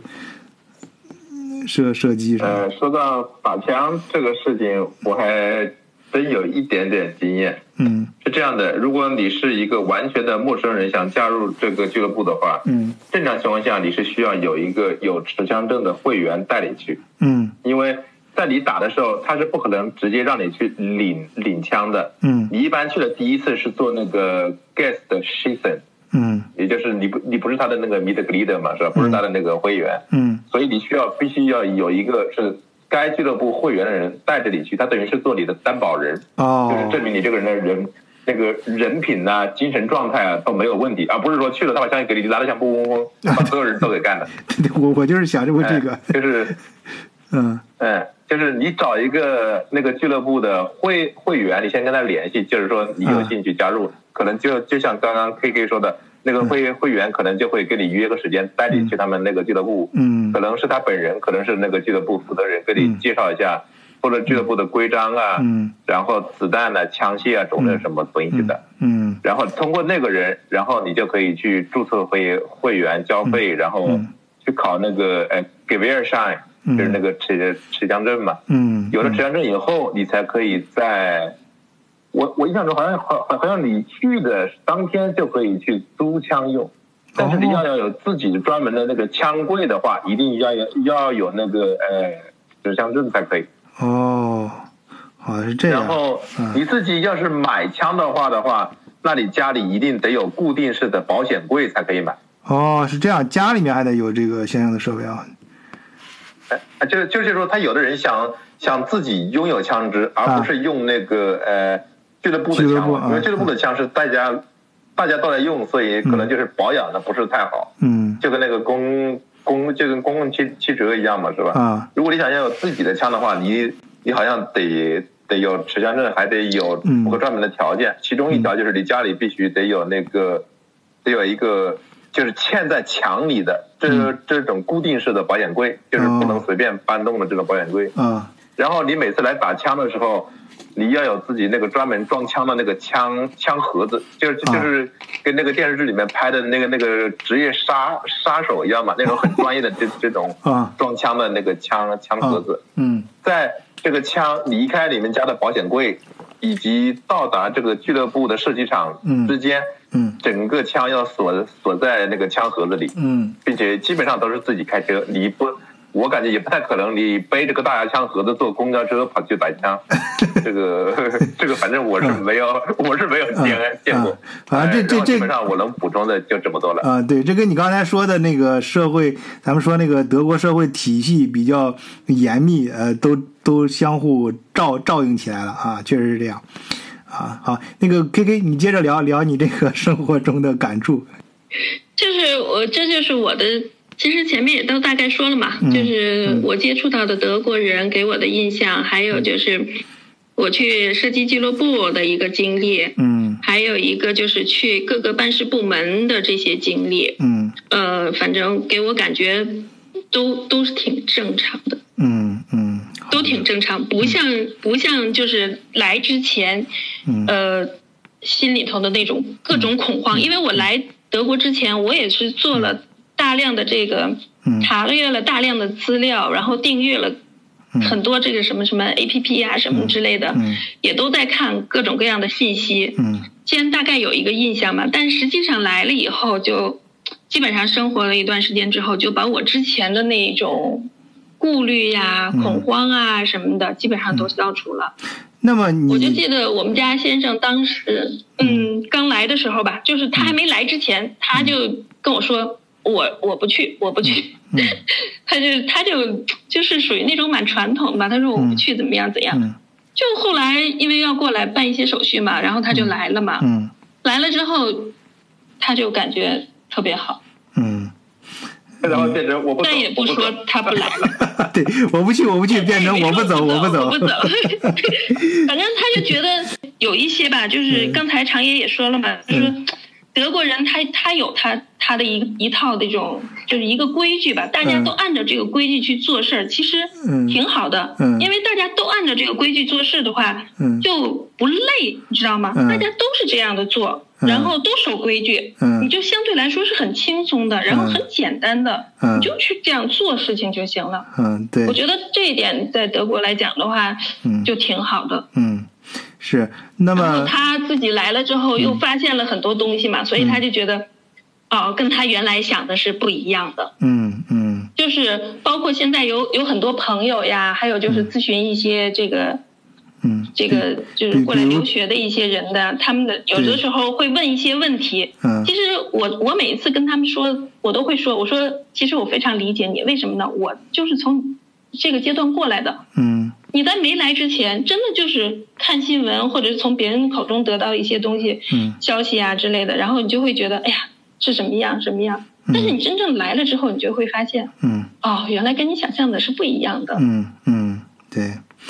那么你在德国有没有遇到过呃，就是负面的东西？就是你来了之后，你觉得，哎，他有可能呃，或者说确实威胁到我的安全问题了？有没有出现过这种时候，或者让你引起一些夸张的？怎么怎么说，就是威胁到我的还没有，真还没有。嗯但是呢，可能我我这人性格比较乐观吧，嗯我我看事情都比较积极、比较阳光一些。嗯我还真没有，就是就像有些人说什么碰上不好的人呀、不好的事呀，嗯都都还好。但是呢，前一段时间就是前天吧，发生了一件事，嗯呃，应该是在半个月前，嗯。也发生了一件事，是同样的一件事，就是现在这一次这个冠状病毒的事情。嗯，我汉堡的一个朋友，然后嗯。就给我微信嘛，完了就说，呃，现在是什么情况呀？我今天坐地铁，我一上去就有一个就是就就是一个老头儿吧，嗯。然后他就拿着那个衣服捂着自己的嘴，嗯。然后他就觉得挺奇怪的嘛，然后他就跟我说这个事儿，我就说，嗯。哎，我说。因为汉堡嘛，比较大的城市嘛，我说，我说反正大城市嘛，什么人都有啊，嗯我说你也别太介意，嗯。我说你该怎么样就怎么样，只要他没有就真正威胁到你，我说嗯。就还好啊。我说反正这段时间自己也注意一下。我说我们在海德堡这边都还好，因为海德堡跟汉堡比呢，就是一个小地方嘛，嗯。小地方的人相对来说好一些嘛。嗯然后呢，我前天发生在我身上的一件事情就是，我去那个家门口旁边的一个小超市嗯。去买东西，Netto 小超市。嗯。呃，我基本上每个星期都会去那个超市两次、三次，就是经常去，因为离家很近嘛。嗯。嗯，就也都很熟了嘛，然后就去。但是呢，前天我去的时候呢，我买完东西，大家都在那儿排队嘛，嗯。付账，然后我前面就有一个女的，嗯她那种，你就从她那个穿衣打扮上，你就能感觉到这个女的，就是给给人的感觉好像稍微有点神经质那种感觉。你还不能说她不正常，嗯她就是稍微有点神经质那种感觉。嗯她当时她就拿那个衣领哈捂着自己的嘴巴，嗯我当时都没有反应过来。嗯然后他还同时就伸出他那个左手，就意思就是说你不要靠近我那个意思。嗯我当时没反应过来，嗯，然后呢，我就都大家都在那排队嘛，他在我前面。嗯然后后来我就突然意识到了，我说嗯哦，可能是因为这个疫情的事儿，他看我是一个亚洲面孔嘛，对，完了就就就就就就有点神经质质、神嗯神叨叨那种感觉。嗯完了之后，其实我后面当时那个超市里差不多有二三十个人吧，嗯大家都很正常。嗯因为都是住在附近的嘛。嗯然后我后面就是就是一排了一一一队，排了差不多有七八个德国人，大家都很正常的就那样排着队，嗯就他嗯就是那种举止。然后我也我也就没理他，我就跟他保持了一一定的距离，我也没理他。嗯他交完钱了，然后他就出去了，嗯然后我这不就交钱，然后就出去。嗯等我走到门口的时候，其实他都已经跟我相距差不多，应该有三十多米的那个样子了。嗯我在后面走嘛，我就看他哈拉这个车，还不停的回头，不停的回头，嗯就好像感觉我是不是要跟踪他的那种感觉似的。所以我就觉得，就是就是在我身上发生了一个这个事情，这还是从我到德国嗯一直到现在第一次发生这样的事情。嗯嗯嗯，对。这这个就是嗯，呃，这个嗯就是呃，你你说的这个事情，其实我也觉得，因为我在德国时间，哎，我不知道那个长野在长野你在德国有多少年了？呃，嗯，一一年的，啊，多少几年？一七年的，十一年、七年，一七年啊年，啊啊！我是我是十我是十七年了，加到今年的话就十八年了。我那个我在德国时间长，像你们说这个，呃，确实我都遇到过情况，嗯、而且我的感觉也是，呃，就是首先是不像大家想象的那种，呃，就排外的情况，有时候很难判定，你知道吧？呃，但是我遇到遇遇到过排外的事这种事儿，但是都是个别的，有些个别的人，我也遇到过。就像你就是就是海德堡，我我印象很深刻，在海德堡的时候，呃，我记得有我去海德堡大学办事儿的时候，那个厕厕所里面、卫生间里面，就真的是我现在印象都很深刻，他就写的是呃中国人，你滚回去，大。就有那个，就真的，他就有人就这样写的那个标标语，而且真的是用的那个呃 “China” 这个词儿，是我，但是我记不清是 c h i n e s 还是 China，但是就是这个这个意思，就是这个意思。然后我也遇到过，呃，就是半夜我们作为学生嘛，那时候经常到处串啊，这晚上吃完饭，有时候夜不就十十点，呃，半夜出来，我们在海德堡那个 Hauptstraße 上散步嘛，去转着玩。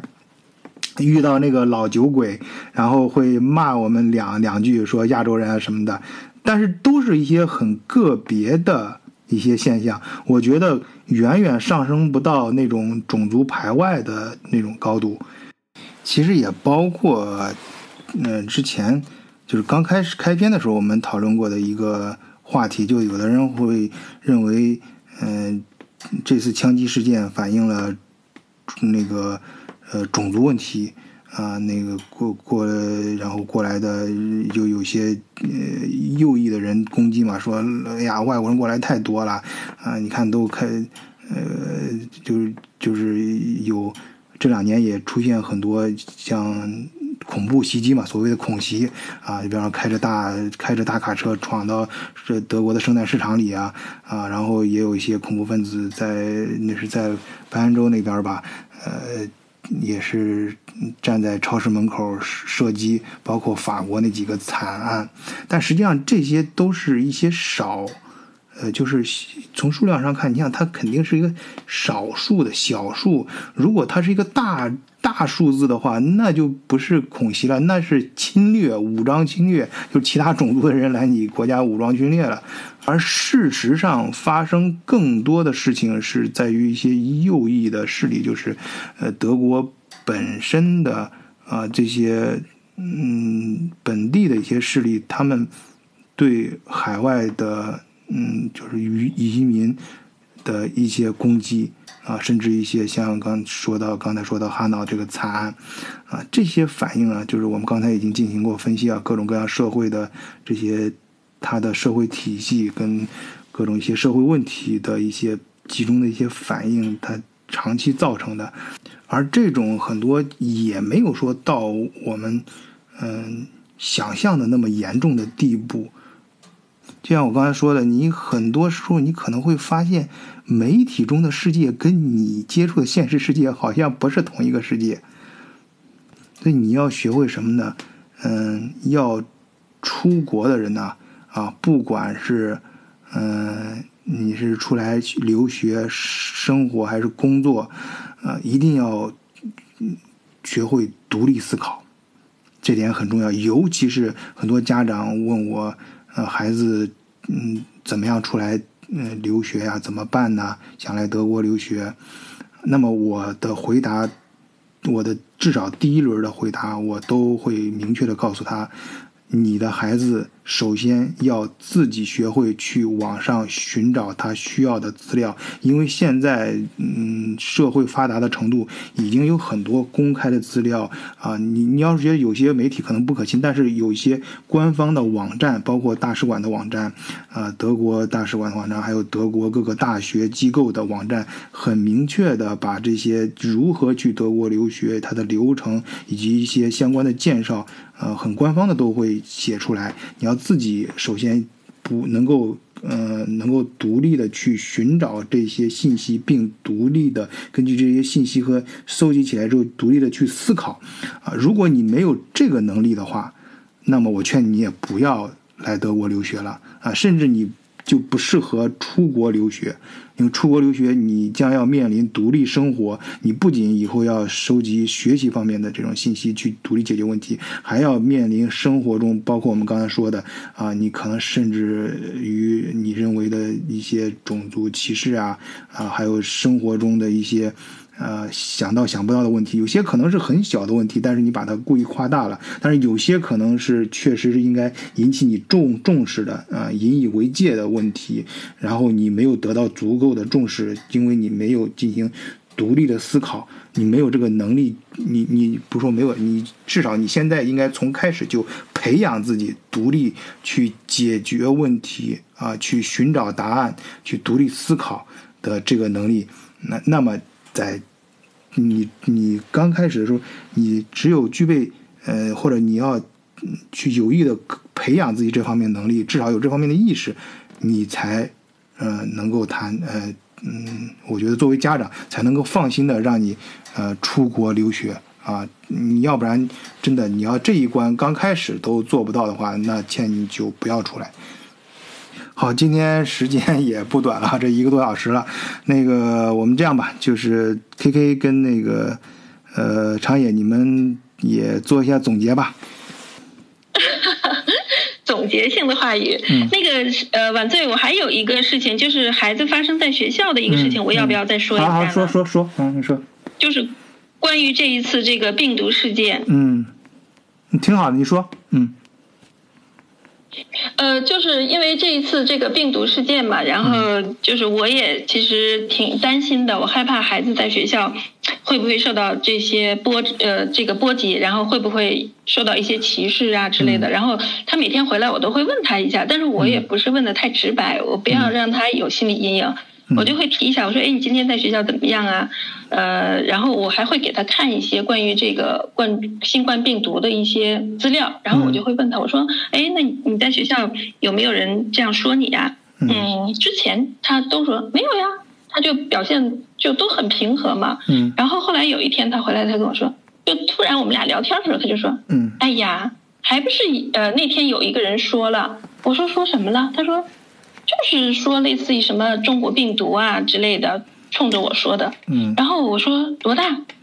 因为我不怕小孩子说，小孩子说他不懂事儿，嗯我怕大孩子说，因为他、嗯我儿子在的是一个综合学校，嗯一直都有高中的孩子嘛。嗯然后他就说：“哎呀，这一个四年级左右的一个小屁孩儿。”嗯然后呢，他就冲着我喊了一声“中国病毒”。嗯他说：“我当时跟那个菲利普在一起，就是他班上的一个德国孩子。嗯然后他就说：‘嗯，我说那你，我就想知道孩子的反应什么。’我说：‘那你怎么说的？’然后他说：‘我就没理他。’嗯他说：‘菲利普回他了一句：‘他才不是中国病毒呢。’就是说，就是他的这个德国同学就是维护他，然后替他回了一句嘴。嗯然后我儿子就是没理他啊，就这样过去了。嗯后来我我就问他，然后他就说，除了这一例以外，就没有发生过一些别的事情。因为他上的那个学校嘛，就是嗯是一个国际学校吧，嗯里头有对百分之二十的孩子都是来自世界各地，其中也有一些难民，嗯但是比较少嘛，嗯嗯就是相对来说比较包容，不像那种纯德式学校。嗯所以呢，就还好。嗯所以就是说，不管怎么样，反正我就跟孩子说的，我就说把心态放平和。嗯，对啊，对像就是这种小孩这这个时候我我事你说这他点非对非常好当要把自己的心态放平和。你其实其实刚才你就是包括我看咱们群里还好，有些群里面就是发起有一些什么，就是我觉得有时候这这这个我说的不一定对啊，我这个说的不一定对，有时候可能我觉得我我个人觉得有点过激了。当然，这个过激就像就是我刚才说那个，就是就是有人就说你你老外就不能用中国病毒、武汉病毒这个词儿，你提到你就说病毒就好了。你比方说你提到中国病毒，好像是中比武汉病毒，你就就是说明你排外了，说明你就是说呃歧视了，你歧视我们中国人了。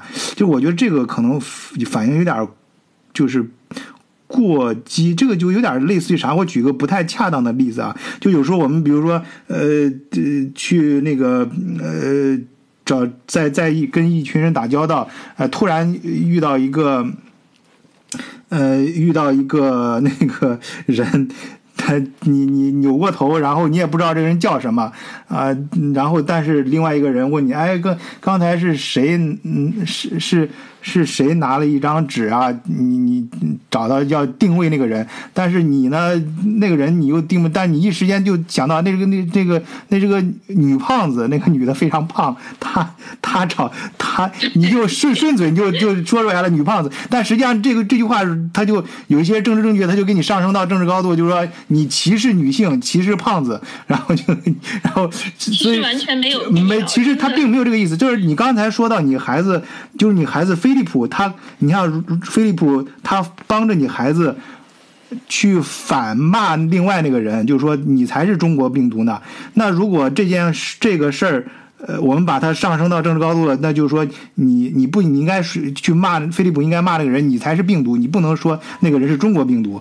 呃，你这样的话就是就歧视中国人了嘛？你把中国跟病毒联系在一起说了，但实际上飞飞利普当时肯定不是这个意思，他的本意是帮你孩子，他并没有说是想歧视中国，对对吧？就是说，我就觉得就是，所以说这个我我就通过这件事，我就是想说的什么呢？有的时候咱们中国人说这个外国人歧视咱们什么的，呃，这个我们我不想去评断对错，只是觉得有的时候可能是我们过于敏感了，人家本身不是这个意思，但是。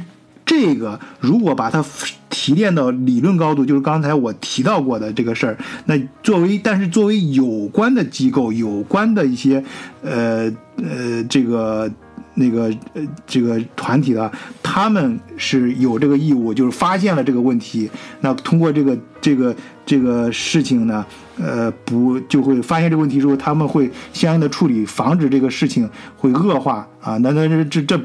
但是我们作为我们当事人，作为一个个体，呃，我觉得有时候不不必要这么敏感啊。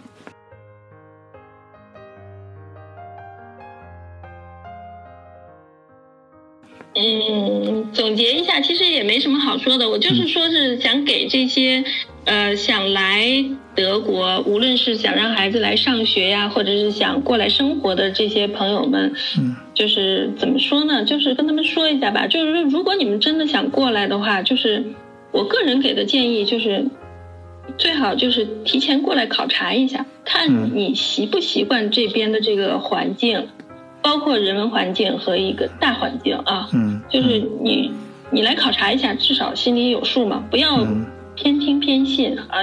一说，因为我接触到大量这样的一个例子嘛，嗯，就是说眼见为实吧，对，嗯，就像你刚才说，有些时候可能到话更靠谱一些。啊，有些时候你可能说不出来，但是你能感觉出来啊，尤其是呃到一定环境下啊，像甚至刚才像你说的，到一定年龄你才能感觉出来。